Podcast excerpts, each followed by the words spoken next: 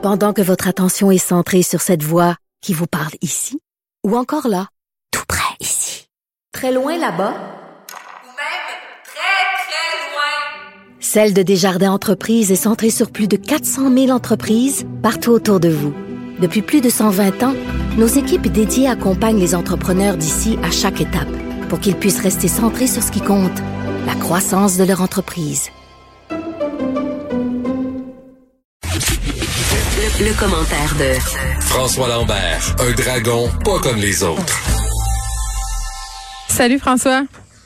Salut.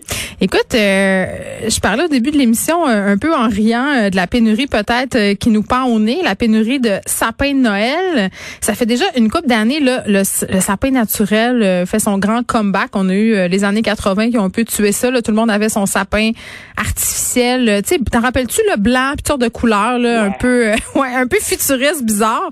Là, on revient aux sources. Euh, mais là, euh, écoute, il y a vraiment du monde qui se garoche, surtout qu'on nous a dit euh, peut-être de, de se décorer avant le temps pour s'égayer un peu. là. Mais euh, l'Association des producteurs d'arbres de Noël s'attend à une saison record, même qui ont peur d'en manquer. Ben écoute, on le voit déjà, hein. Je, on est juste à mi-novembre, puis normalement, on voit pas les sapins avant avant décembre. Hein? Ouais, puis ouais. euh, là, on les voit sur Instagram, sur les réseaux sociaux. Les gens ont besoin de, de, de se donner de la fierté. On est, tu sais, c'est une saison de cocooning, puis il y y, a un terme, j'oublie le nom, en Kueli au, au Danemark. Très, Ah, le Edge. Le Edge, merci. Et euh, ben, ça, ça rentre dans cette euh, dans cette mouvance-là. Hein. On est on est en mode cocooning. Bon, on le sait qu'on est là-dedans encore pour un bout de temps. Et c'est une bonne nouvelle parce que tu sais, on parle souvent des morceaux qui ne vont pas bien, mais c'est de l'agriculture euh, le sapin. Mais attends, je suis euh, contente que tu m'amènes là parce que moi j'avais des questions à te poser parce que on dirait, moi j'aime ça un sapin naturel là. Euh, je trouve que ça sent bon premièrement puis que c'est pas la même ambiance. Mais depuis quelques années j'en avais acheté un artificiel parce que je me disais que ça avait pas bon sens de couper un sapin puis de s'en débarrasser après juste pour faire Noël. Oui. Ben, euh, ils récupèrent d'un euh, les, les sapins pour faire de la biomasse, donc euh, c'est pas jeté aux poubelles. C'est pas si. Euh, c'est pas c'est pas la fin du monde. Puis de toute façon, c'est des sapins qui euh, sont faits pour sont pas poussés dans le milieu du bois. Là. Ils prennent un champ et ils l'entretiennent en tant que tel. Donc c'est déjà le temps qu'ils poussent ce sapin-là fait sa job de ramasser du carbone. Et euh, sinon, c'était des champs purs et simples. Donc c'est c'est quand même une une très bonne nouvelle des sapins de Noël. C'est mieux que du plastique et du métal. Et c'est une bonne nouvelle. La réalité, c'est qu'un sapin, pour l'amener, c'est entre 6 et 10 ans. Hein? On ne se réveille pas de bord demain matin pour commencer à, à faire des sapins euh, des sapins de Noël. Quand même, que moi, je dirais, hey, maudit bonne idée m'en planter, ben, j'en ai entre 6 et 10 ans. Et c'est pour pour qu'ils aient euh, leur pleine hauteur euh, pour euh, être le sapin idéal. Ben exactement. Donc, c'est pour ça que l'agriculture, ça se planifie longtemps d'avance. C'est la même chose avec du ginseng qu'on peut faire pousser dans les érablières, Mhm. mais c'est entre 8 et 10 ans euh, que ça va prendre. Donc, ça prend ça prend du temps et l'agriculture ne peut pas se revirer sur un dixaine euh, comme n'importe quoi. Là. On ne peut pas dire, hey, c'est la saveur du mois, on va faire la saveur du mois. Mais pour ceux qui ont planifié le coup, ben, ils vont empocher cette année, puis c'est bien correct. Oui, puis ce que je trouve le fun, euh, François, aussi, euh, c'est qu'il y a le phénomène de l'autocueillette avec les sapins. Puis là, je parle pas de partir se couper un, un arbre dans le bois. Là. Euh, tu peux aller dans des sapinières. Puis ce qui est le fun, en tout cas, moi, je trouve que ça peut être une activité vraiment tripante euh, à faire avec les enfants, là, ou même euh, avec sa blonde ou son chum. On s'en fout, là, tu t'en vas.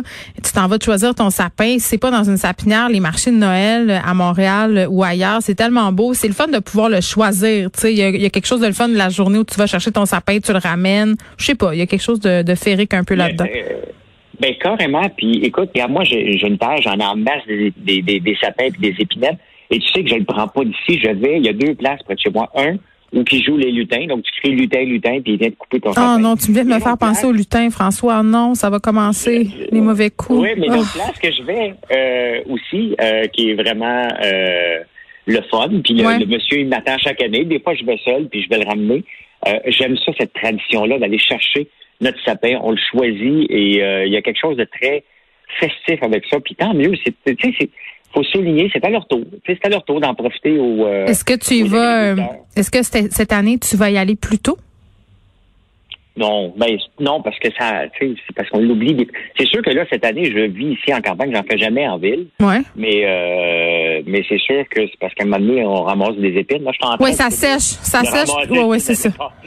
Oui, euh, OK. Ben, en tout cas, euh, si vous voulez acheter votre sapin de Noël, euh, allez-y, puis dépêchez-vous parce que c'est un peu la ruée en ce moment. Puis je rappelle quand même, parce que c'est le fun de le faire, l'activité de la sapinière, c'est une chose, mais il y a beaucoup d'organismes puis d'écoles qui se financent aussi en vendant des sapins de Noël. Fait qu'on peut regarder de ce côté-là, là, si jamais ça nous tente de faire une bonne action en achetant notre sapin.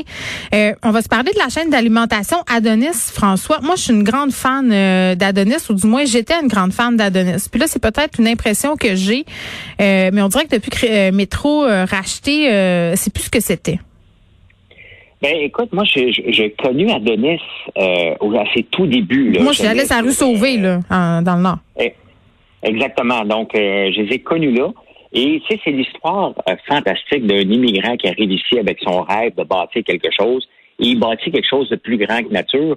Et là, ça fait peut-être dix ans, je pense que ça appartient à, à Métro. Ouais. Et c'est sûr que il ne faut pas comparer avec l'avant. La réalité, c'est que il y a eu une bonne offre et il a décidé que qu'il qu'il la vendait. Parce que c'est ça, hein.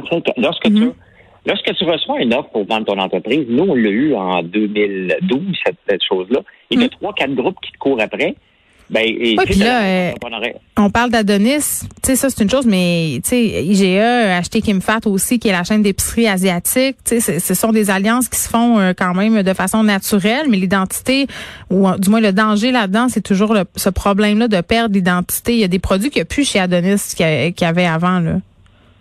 Ben, c'est sûr que ben, la réalité, c'est que tu peux pas dénaturer. Et il pouvait pas appeler ça métro, parce que sinon, il va pas.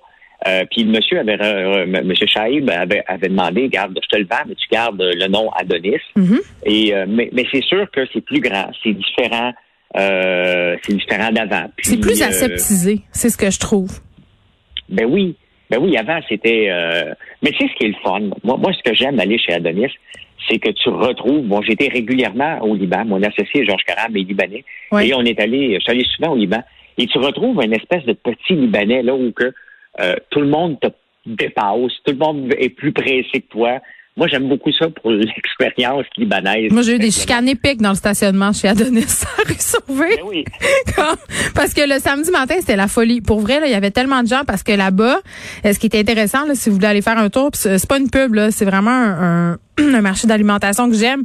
Tu T'as pas mangé de noix fraîches avant d'avoir acheté euh, des noix dans des marchés comme ça ou à des endroits justement où ils les font venir puis qu'il y a un bon roulement.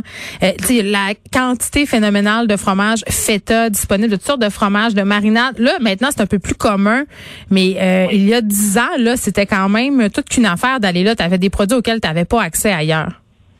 Exactement.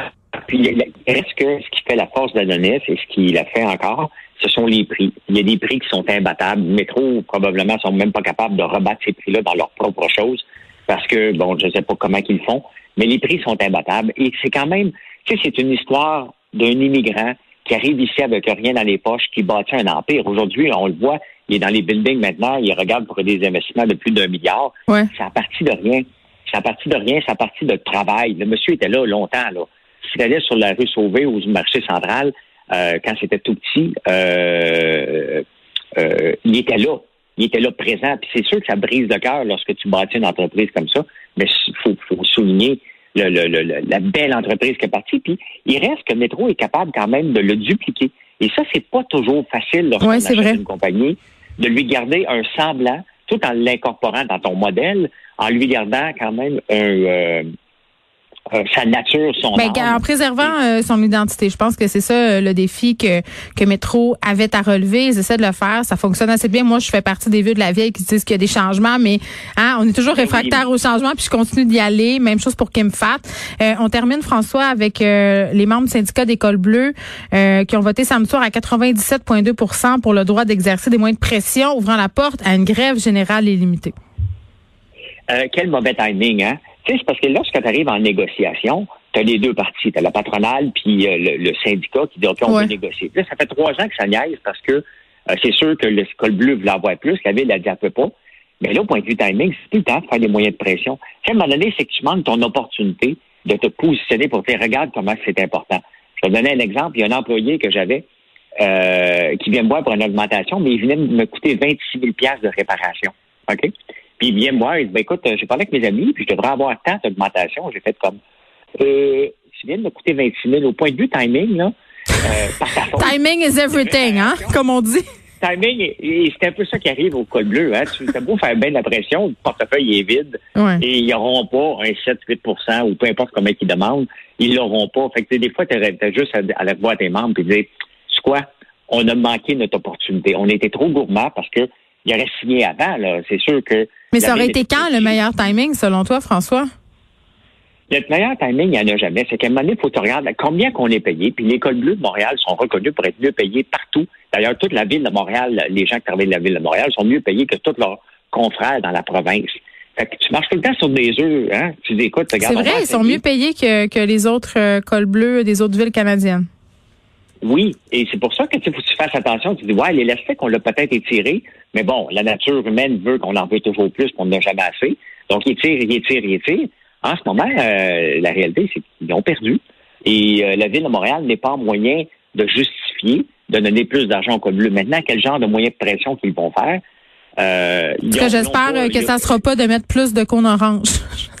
j'espère. Non, mais ça, je pense qu'ils sont, euh, ils, ils ont, bien- ils ont bien fait leur job là-dessus. Mais euh, tu sais, la réalité, c'est que le timing est mauvais, puis euh, ils n'auront rien. Euh, S'ils donnent de quoi, la mairesse est irresponsable. Et ça, euh, ça, Très bien. elle le fera pas. Merci, François. Merci.